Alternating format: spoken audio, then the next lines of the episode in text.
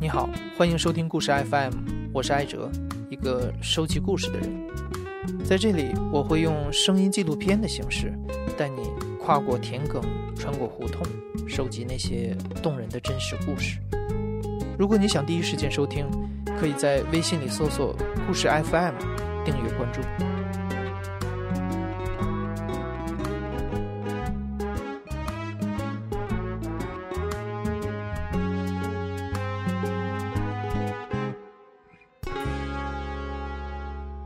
叫王德志，然后来自内蒙古的科尔沁右翼前旗，今年四十一岁了。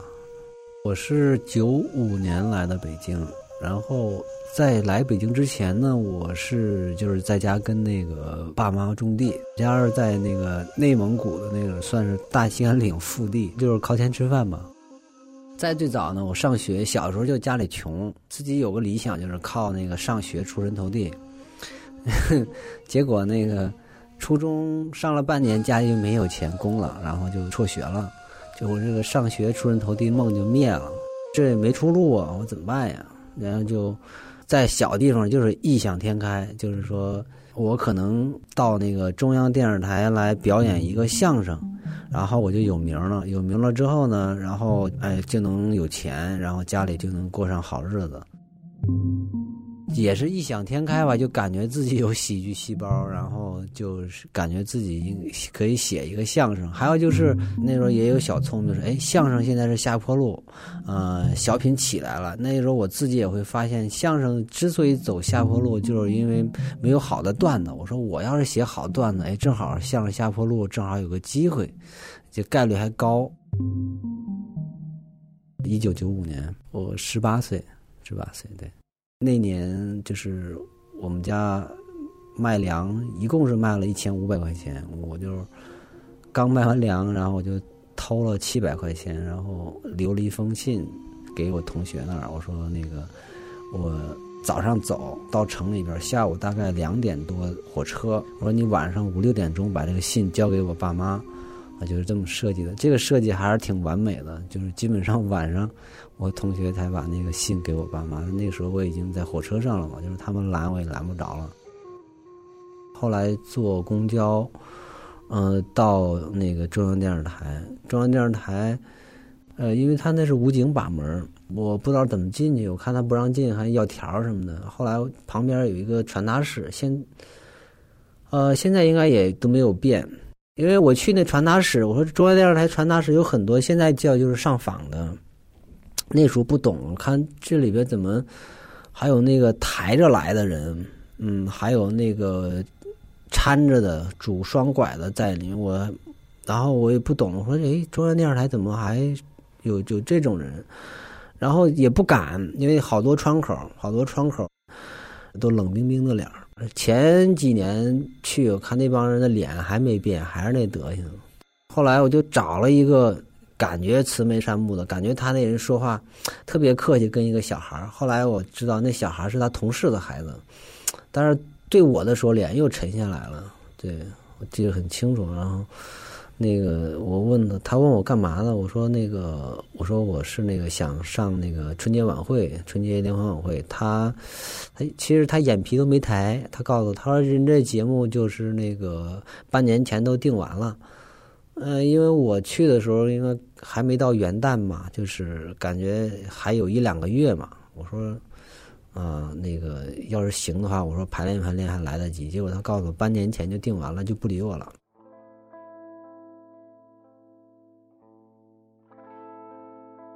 呃，后来我就漫无目的转，我真是不知道干什么，因为那时候我没有打工的概念。其实那时候打工潮已经开始了，全国。我们家那边晚好多年，因为我们那个地多嘛，每家都百八十亩地。我们家那个应该是晚了七八年、十来年打工的那这这种意识，所以我就没听过那个词儿。后来我就围着中央电视台前面转嘛，那个洋房店啊、惠城门啊。西客站，我就找了看有几个地方招工，我就先挑好的问。第一个是酒店，酒店没成，人家说要女的。后来第二个就成了，第二个是一个饺子馆，在那儿就是开始做杂工。在我那个时候的感觉就是，我是韩信受胯下之辱呢，就是对，将来我还得飞黄腾达呢。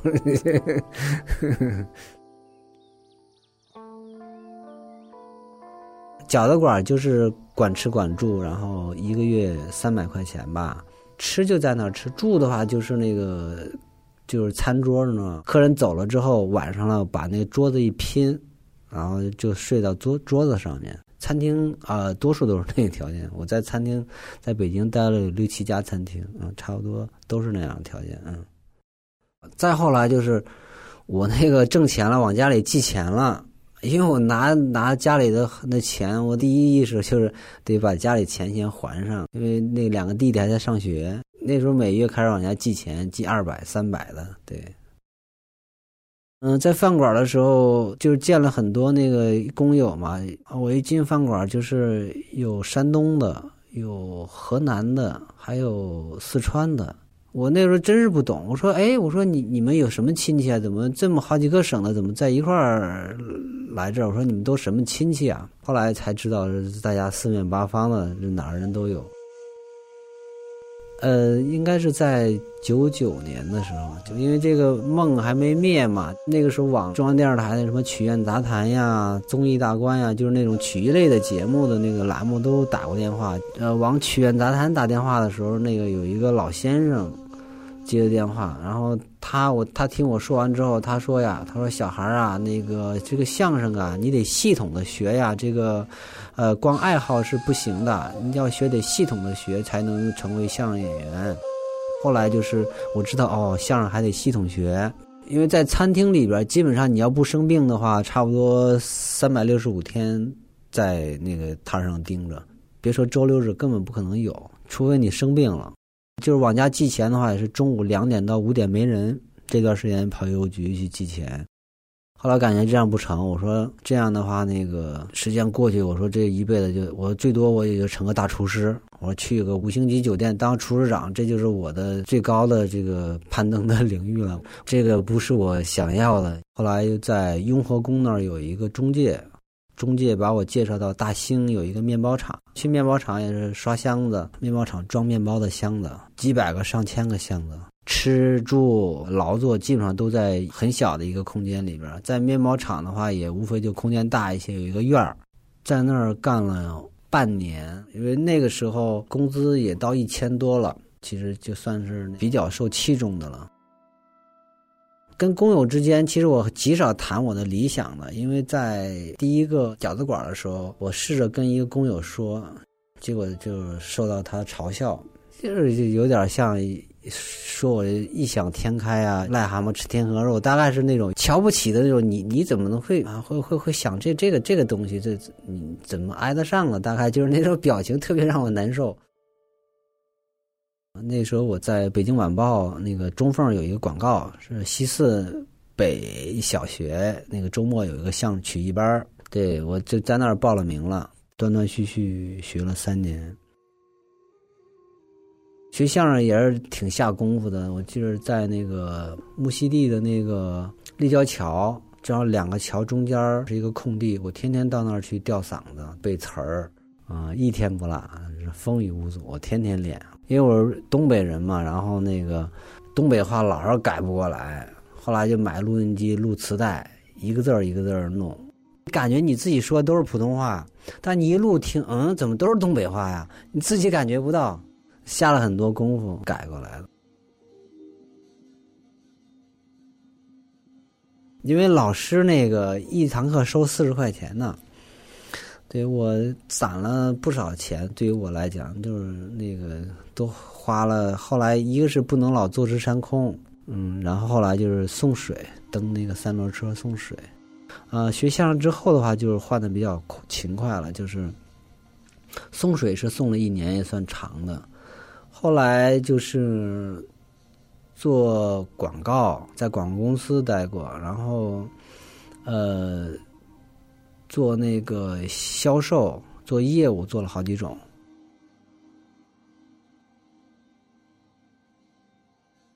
有一次，那个我们我在东四十条过年的时候，就是我们那一条街，呃，餐厅应该八成都关了。嗯，就两三家开着。然后我呢，因为是怕回家花钱，就是留在餐厅里面，那个还能挣钱，然后不花钱嘛。所以那条街大年三十就人都满了，呃，忙得不可开交。然后后厨的人也很多都回家了，留的人又少。然后我在后厨干活忙不过来，实在是忙不过来，又刷碗又摘菜，做的那个菜都属于那个老北京炖羊蝎子那种菜。老板就是大年三十冲到后厨就指着我鼻子骂骂娘，前面客人吹了，嗯，当时我就我我也是很生气，我就我就站在那儿看着他，我就看着他眼睛，我也不说话。过了半天，他他那个感觉可能有点不合适。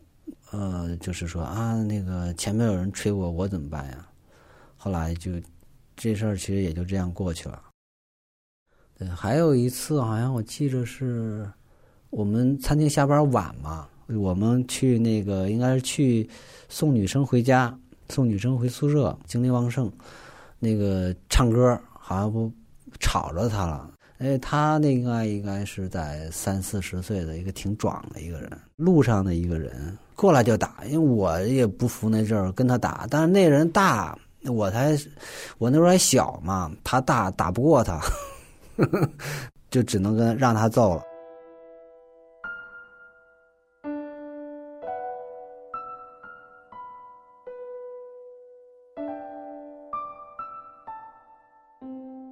那说本地人歧视外地人，那实际上我了解太多，因为我也认识很多北京人。那北京，那个二环的歧视三环的，三环歧视四环，都是这样啊。四环呢歧视远郊县的，这是没有边儿的。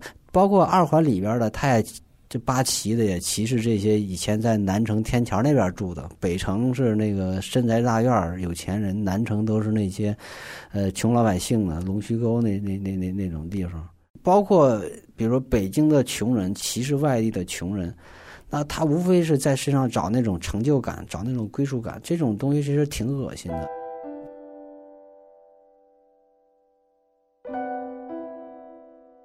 我感觉任何一个群体，就这种互相比较，就是一个人性里边特别不好的一个东西。呃，关于农村和城市，其实后来我发现，那个费孝通在《乡土中国》里边差不多说的已经很那个什么了。呃，农村跟城市它的这种区别，就是他这个行为在农村是很正常的，是合规的，但但城市里面就不一样。所以在城市里，比如吐痰呀、闯红灯啊。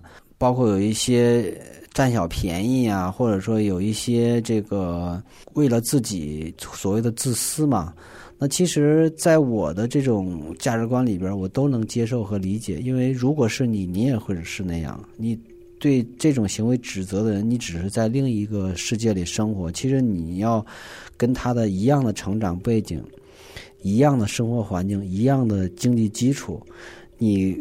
跟他的反应会一模一样了，没有任何区别的，对，所以这个就是最大的误解。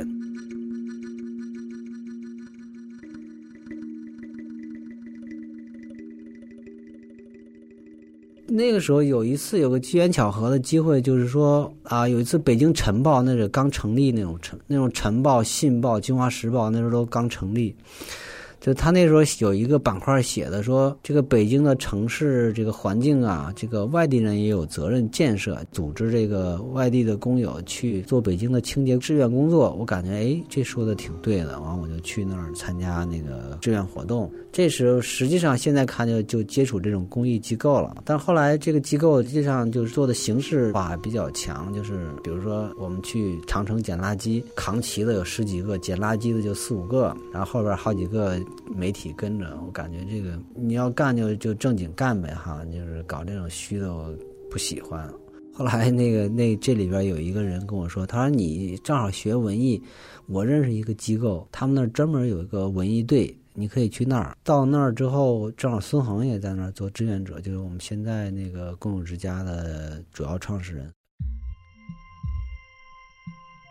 呃，孙恒他最早就是河南那个开封的一个音乐老师，他学音乐的，然后不太喜欢体制内的生活吧，就辞职，然后全国做那个民谣演出。后来到北京算是务工吧，当然也有他也有音乐梦，也自己出出磁带，呃，在天桥底下唱歌，然后卖磁带十块钱一盘儿。那个时候也参加过三农这一块的一些活动吧。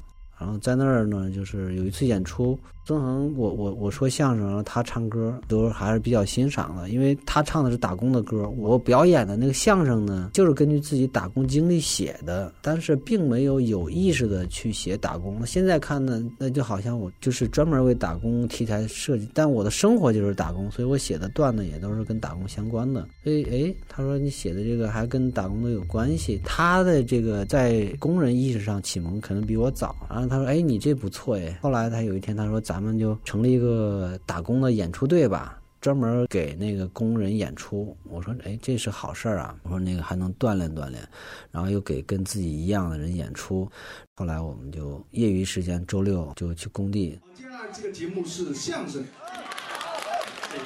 蛇年大吉，万事如意。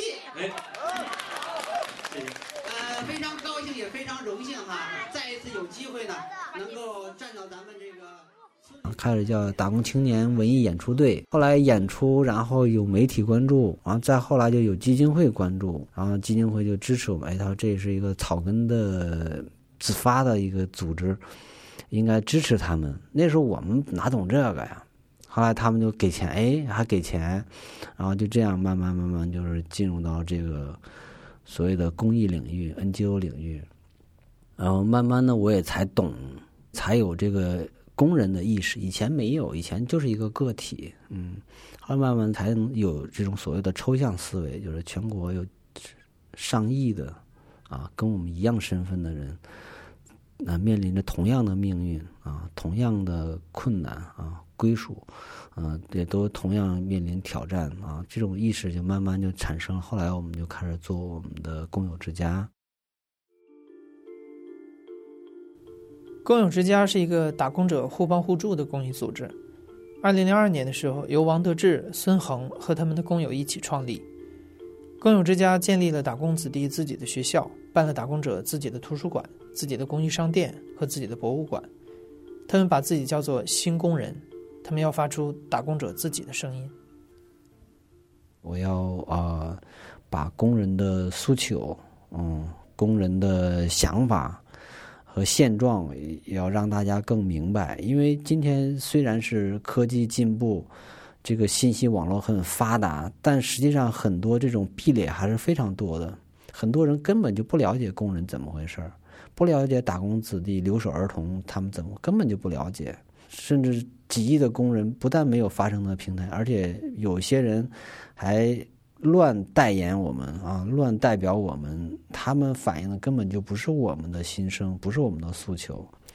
呃，比如说有一些呃主流媒体反映我们的那个精神面貌或我们的精神诉求，感觉都很荒唐。比如说那个工人那个什么看黄色小说啊。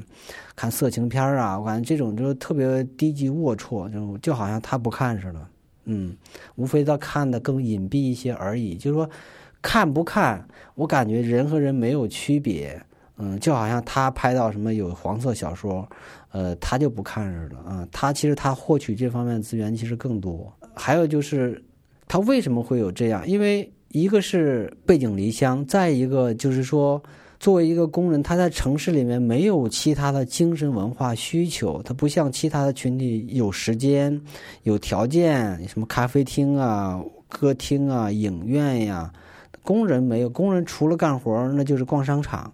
同样是做了这么多的劳动，你能拿那么多钱，而且有双休，又能各种精神文化生活，那工人没有，你还对人家嗤之以鼻，我感觉这就是一种。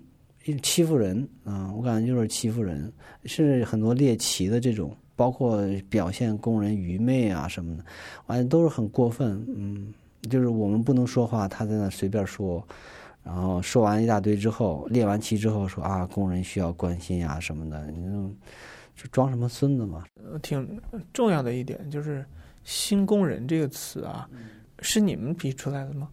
我接触的领域应该算是我们提出来的这个这个概念“新工人”，因为最早大家都叫民工嘛，农民工啊，还有这个打工者呀、流动人口啊，我们认为这个都不能概括我们的身份，包甚至有一些呃身份对于我们是有歧视的，比如民工和农民工这种含糊的、模棱两可的这种称呼，对于我们是不能够定义的。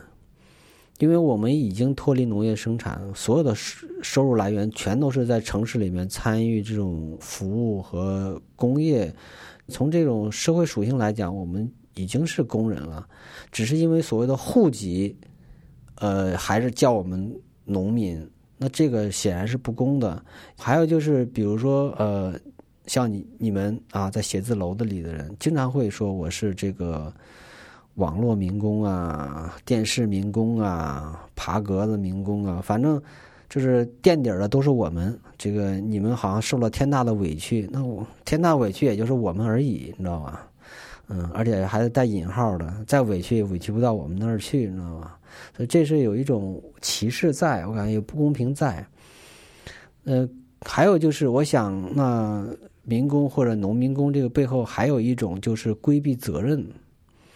呃，我们既是农民又是工人，就是你可以当农民，也可以当工人。如果就是说需要我的时候，我就是工人；不需要我的时候，我就是农民。那我实际上我是工人，但是工人背后的这个福利，呃和回报，是不是就可以回避掉了？我感觉有一些时候是有这个故意性在这边的。所以我们强调我们是工人，我们不但要参参与城市建设，也要参与城市。这个所谓的红利的这个分享，这也是我们想要、想争取的这么一个意思，所以叫工人、新工人，区别于过去的老工人。公有之家的位置在北京东北五环和六环之间的皮村，因为公有之家在这里，皮村的名字经常出现在新闻媒体上。最近一次曝光是因为育儿嫂范雨素的走红。范雨素就是公有之家文学小组的成员。这两年，北京市一直在淘汰所谓的低端产业，很多原本住在城区的打工者都搬到了皮村。王德志和老婆孩子就住在这里。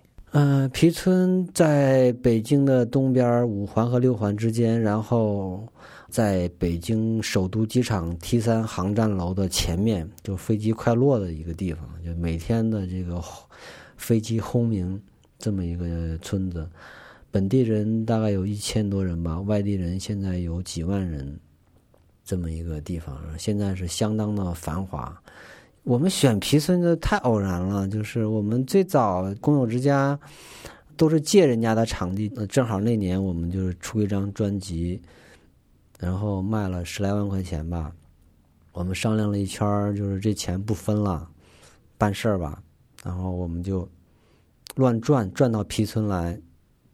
正好他们那个皮村这学校在那个招商，然后我们就算是招上了，竞标了。虽然在我们今天在皮村的生活，有钱人看可能挺苦的，但其实对孩子来讲还是挺幸福的，父母都在。然后呢，他妈有老师在课上也能做一些辅导啊什么的。我感觉在学习上再不好。也比我们小时候的条件要好很多。总体来讲，就是我想，北京有这么多外地的孩子，不是我们家一两个。嗯，大家能去哪儿我们就去哪儿呗，我们也没什么特殊的。皮村现在看是相对稳定，但是对于我们来讲，可能皮村永远是暂留之地。但虽然暂留了有十几年了，但即使十几年也是个暂留之地。呃，具体将来走到哪儿，那就看大环境、大政策呗。如果说皮村有一天拆了，我们可能会到下一个工人聚集的地方。